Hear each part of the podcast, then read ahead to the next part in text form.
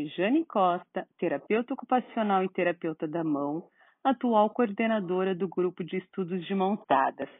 Seja bem-vindo ao nosso primeiro podcast.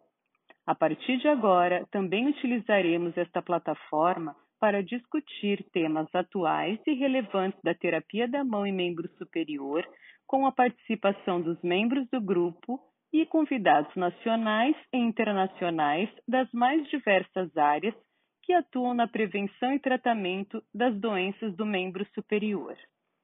Aproveitamos esta oportunidade para divulgar o nosso workshop de ombro.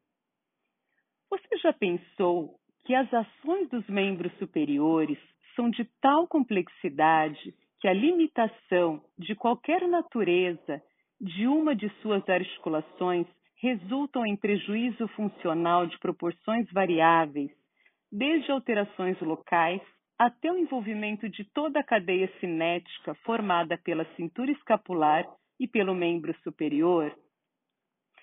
Neste contexto, o complexo articular do ombro se coloca na transição entre as ações do membro superior e do esqueleto axial, o que o expõe a inúmeras condições de lesões geradas tanto pelas ações da mão isoladamente, quanto por desajustes mecânicos mais globais, como, por exemplo, as alterações de postura corporal.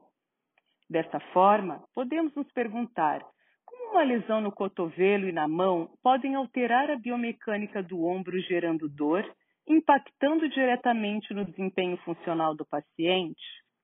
Como pensar somente além das avaliações dos movimentos globais do complexo do ombro, do ritmo escápulo-torácico, da análise dos movimentos acessórios, das articulações do ombro, da avaliação da dor e empregá-los para a realidade funcional do paciente, como, por exemplo, as atividades de vida diária, as atividades de trabalho, esporte e lazer.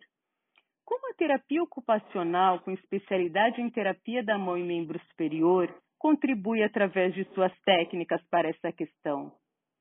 Como a análise da atividade do paciente, associada, por exemplo, a uma das técnicas da terapia ocupacional, a cinesioatividade, pode contribuir para o restabelecimento funcional do paciente?